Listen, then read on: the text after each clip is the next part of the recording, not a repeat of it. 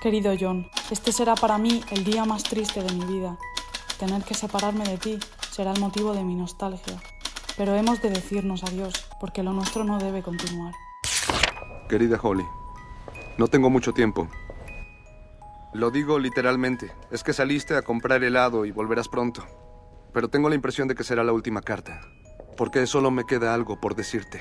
Y no será que recuerdes o te compres una lámpara. Puedes cuidar de ti sin mi ayuda. Quiero decirte cuánto me conmoviste, cuánto me cambiaste.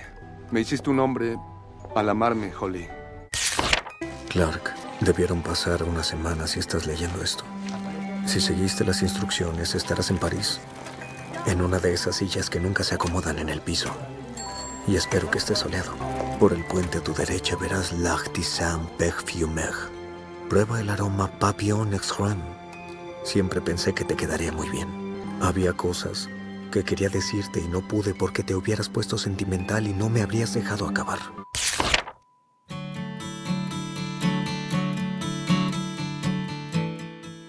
¿Te contaron el cuento de cómo se conocieron tus papás? ¿Te enteraste de esa aventura insólita que tuvo tu abuela? ¿Y de todas esas historias que terminaron en desencuentros? ¿Alguna vez pensaste en por qué estás acá? ¿En cuántos caminos tuvieron que cruzarse para que hoy y ahora estés del otro lado de la pantalla? Bienvenidas y bienvenidos al primer episodio de Postdata Me Acuerdo. Les habla Sol Valls y este es un podcast en el que vamos a revivir cartas que alguien, desde algún lugar del mundo, le mandó a otro alguien con una intención que repercutió en otros alguienes que hoy caminan entre vos y yo.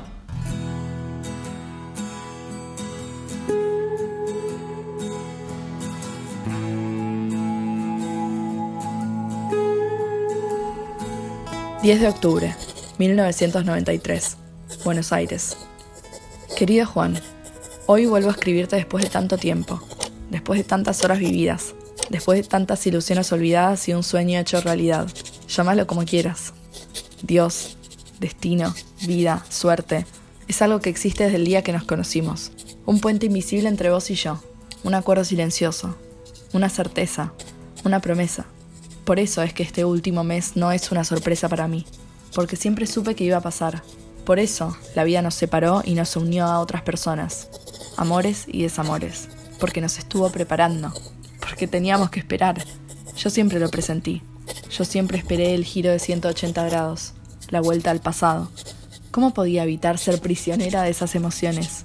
¿Cómo podía olvidarte si ni siquiera podía negarte una sonrisa? Si te recordaba en cada gesto y te buscaba en todo y en todos los que me rodeaban. Si mil veces me obligaba a no pensar con quién estarías, a quién amarías, y me preguntaba si alguna vez te acordabas de mí, si todavía te sentías como antes, o si estabas tan incompleto como yo. Al final todo estaba escrito, y se rompieron nuestros compromisos y dejamos de postergar algo que era inevitable.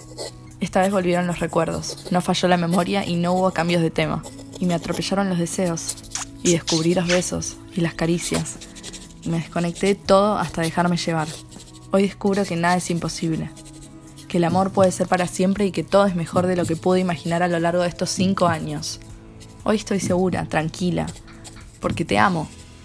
Simple y sencillamente, sin vergüenza, sin miedo, sin pasado. Porque el pasado es pesado y vos sos mi presente y mi futuro. Querido Juan, puedo hablarte, contarte exactamente cuánto te quise, pero no encontraría las palabras para expresarte todo lo que te quiero hoy. Creo más en los actos que en las palabras. Por eso te entrego, te entrego mi amor, lo más profundo de mi ser, todo lo que tengo. Te entrego la promesa de un mundo por delante que solo vos podrías conocer. Te amo, Leticia.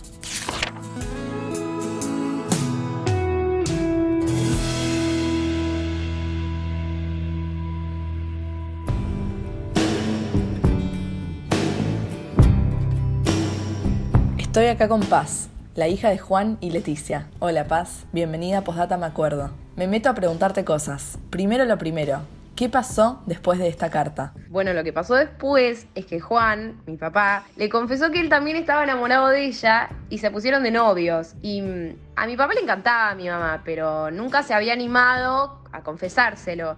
Y es verdad que cada uno había tenido su vida, sus romances y demás, pero él desde el primer día que, estaba enamorado de ella. Y después de esa carta, como que se animó a decírselo y, y hasta el día de hoy siguen juntos. Contame, ¿sigue siendo así intensa la relación que tienen? Y ahora no tanto. Pasa que mi mamá tiene Alzheimer y de muchas cosas no se acuerda. Aunque es un, grado leve todavía, pero no tiene tan presente toda esta historia de amor que, tuvo con mi papá. Él a veces le cuenta historia de, ellos dos, de cómo se conocieron y, cómo llegaron hasta, hasta donde están. Eh, y él se la cuenta como si fuera un cuento y yo muchas veces me sumo a escucharlo porque me encanta ver las reacciones que, que tiene mi mamá cuando él le cuenta historia de amor.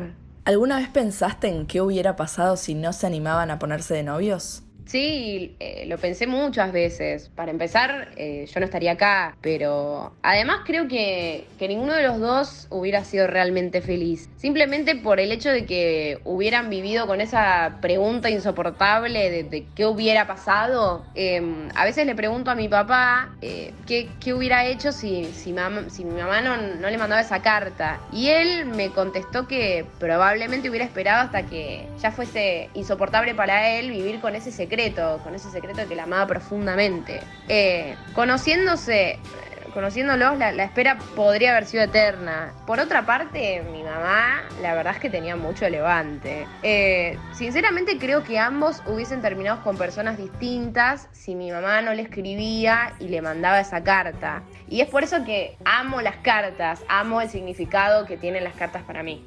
Qué lindo esto que contás, me encanta. Muchas gracias Paz por venir y por animarte a compartir un poco de lo que hay detrás y adelante también de esta carta. Esto fue Postdata Me Acuerdo, un podcast que busca revivir uno o varios recuerdos con cada carta. Si te gustó, seguinos con la opción seguir y en Instagram con arroba pd.meacuerdo. Te esperamos en el próximo episodio. Esta es Sol Valls detrás del micrófono. Este proyecto es posible gracias a Maya Bursinski en edición y mezcla, a Victorio Ruspuro y Victoria Mayocchi en comunicación y marketing y a Julieta Long en producción y finanzas.